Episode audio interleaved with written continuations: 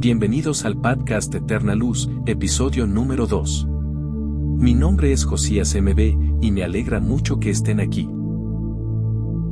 Siempre que abordamos el tema de la libertad tenemos la tendencia a pensar de que cuando nos acercamos al mundo espiritual perdemos toda nuestra libertad, debido a que se acostumbraba en algunas iglesias de la antigüedad a prohibir ver la televisión, entre otras actividades, ya que se confundía el concepto de libertad con libertinaje. Para comenzar, es importante definir los conceptos de libertad y libertinaje como una base para este episodio. Primeramente definamos qué es la libertad. La libertad es la facultad y derecho de las personas para elegir de manera responsable su propia forma de actuar dentro de una sociedad. La libertad siempre está delimitada por una serie de normas.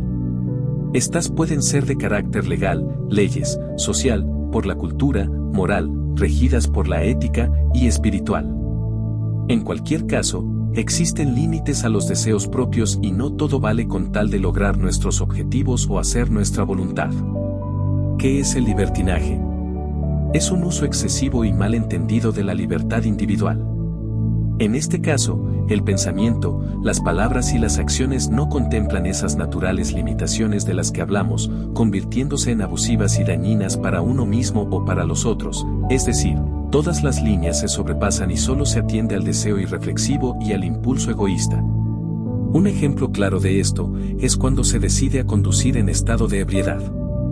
En el Manual de la Vida, encontramos en Éxodo 20 que el pueblo de Dios recibe el decálogo o lo que comúnmente conocemos como los diez mandamientos, pero en realidad una traducción más acertada y precisa sería las diez palabras o diez enunciados, que es la traducción literal de la expresión hebrea acereta de Barim. Además, es interesante notar que antes de que se revelaran los diez enunciados, Dios se presentó al pueblo de Israel como su libertador, lo cual plantearía una situación contradictoria si aceptáramos como válida la traducción de diez mandamientos. Los mandamientos son leyes que te dicen lo que tienes que hacer, mientras que los enunciados son como un instructivo y un espejo que reflejan la persona en la que te puedes llegar a convertir si sigues las recomendaciones expresadas en los diez enunciados. La palabra instructivo viene del latín instructivus y se refiere a una guía que muestra claramente los pasos e instrucciones que se deben seguir para realizar una determinada acción de manera correcta, con el fin de lograr el objetivo para el cual fue diseñado o creado dicho objeto o herramienta. Ahora, vamos a explorar el significado de instrucción, el cual hace referencia a la acción de instruir, enseñar, adoctrinar, comunicar conocimientos o dar a conocer el estado de algo. Por lo tanto, el propósito de Dios a través de los enunciados nunca fue que nos convirtiéramos en sus esclavos, sino más bien guiarnos en un proceso de enseñanza y formación, mediante la adopción de un estilo de vida en conformidad a lo expresado en el Decálogo. Por otra parte, nuestra cultura lo que hace es establecer restricciones a las libertades externas, sin tomar en cuenta que perderás las internas. Retomando el ejemplo de conducir bajo los efectos del alcohol, en nuestra sociedad es posible consumir cualquier cantidad de alcohol, pero se prohíbe beber y manejar. Sin embargo, si se te permite emborracharte dentro de casa sin que eso merezca una sanción o una multa económica. No obstante, esta libertad externa de embriagarse en el hogar tendrá consecuencias negativas para tu salud, afectará tu matrimonio, avergonzará a tus hijos, Amenazará tu empleo y llegará un punto en el que se deseará dejar de beber, pero no te será posible y descubrirás que ya no eres libre para vivir en sobriedad. Entonces, lo que va perdiendo esa persona es la libertad interna, que es mucho más deshumanizante que la libertad externa, porque incluso si alguien está encarcelado injustamente, puede sentirse una persona libre en su interior. El caso de Nelson Mandela es un ejemplo claro de esto. Aunque él no tenía una libertad física, tenía la libertad interna que le permitió transformarse en el hombre que él quería ser. Como él más tarde dijo, ser libre no es simplemente liberarse de las cadenas físicas, sino vivir de una manera que respete y mejore la libertad de los demás. Este concepto también se refleja en el relato de Pablo y Silas, dos actores que aparecen en el libro de Hechos 16-22, que a pesar de estar encarcelados, ellos encontraron la libertad interna y su paz interior al mantener su fe y confianza en Dios. Así que esta es la auténtica libertad, no se trata de imponer restricciones a las personas o decirles lo que no pueden hacer. Sin embargo, me dirás, ¿puedo ver todo lo que se muestra en la televisión o en Internet? ¿Puedo hacer lo que quiera? Yo te diría que no, es necesario tener sentido común y saber que hay cosas que pueden distorsionar nuestro comportamiento, al igual que ocurre al conducir un automóvil. Hay autos que tienen un velocímetro que marca como máximo entre 180 o 200 km por hora, y aunque el auto te permita alcanzar esa velocidad, no puedes circular a esa velocidad por las calles o veredas de un pueblo sin que provoques un accidente o un daño a terceras personas.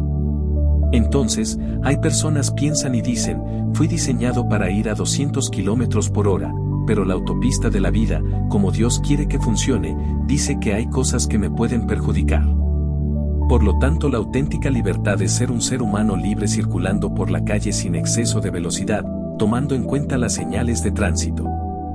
Así que al llevar esto al ámbito espiritual, podemos confirmar que no existen mandamientos o reglas, sino enunciados o instrucciones para poder convivir en paz y armonía con los demás, y todos vivamos en plenitud y felicidad.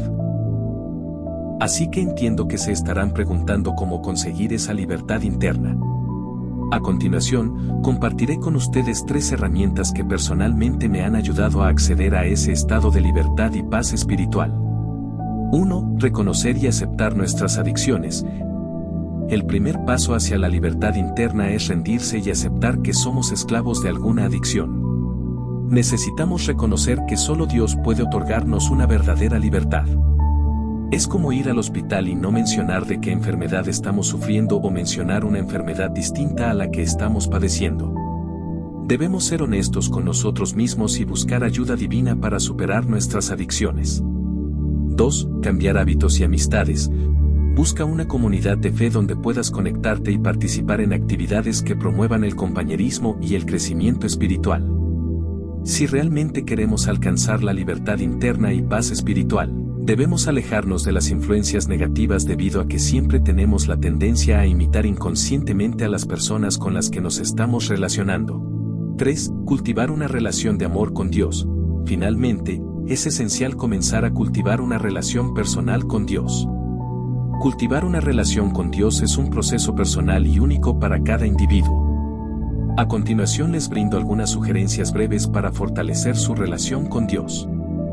En el capítulo quinto se profundizará más en este tema. Primera sugerencia, la oración. Así como en cualquier relación, con Dios, también es importante establecer una comunicación abierta y sincera. La oración representa una forma de comunicarnos con Dios y fortalecer nuestra conexión espiritual y mental con Él. Comienza hablando con sinceridad, compartiendo tus sentimientos, deseos y preocupaciones, y posteriormente aguarda unos minutos para escuchar activamente lo que Dios tiene para decirte. Segunda sugerencia, la meditación. La meditación nos brinda otra oportunidad de explorar y nutrir nuestra relación con Dios.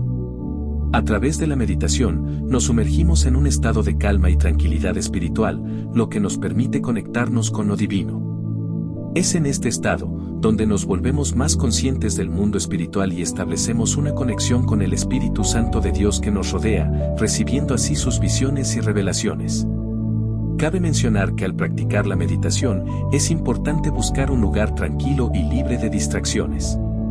Recuerda que estos son solo algunos breves consejos que han sido útiles para mí en mi búsqueda de la libertad interna y paz espiritual.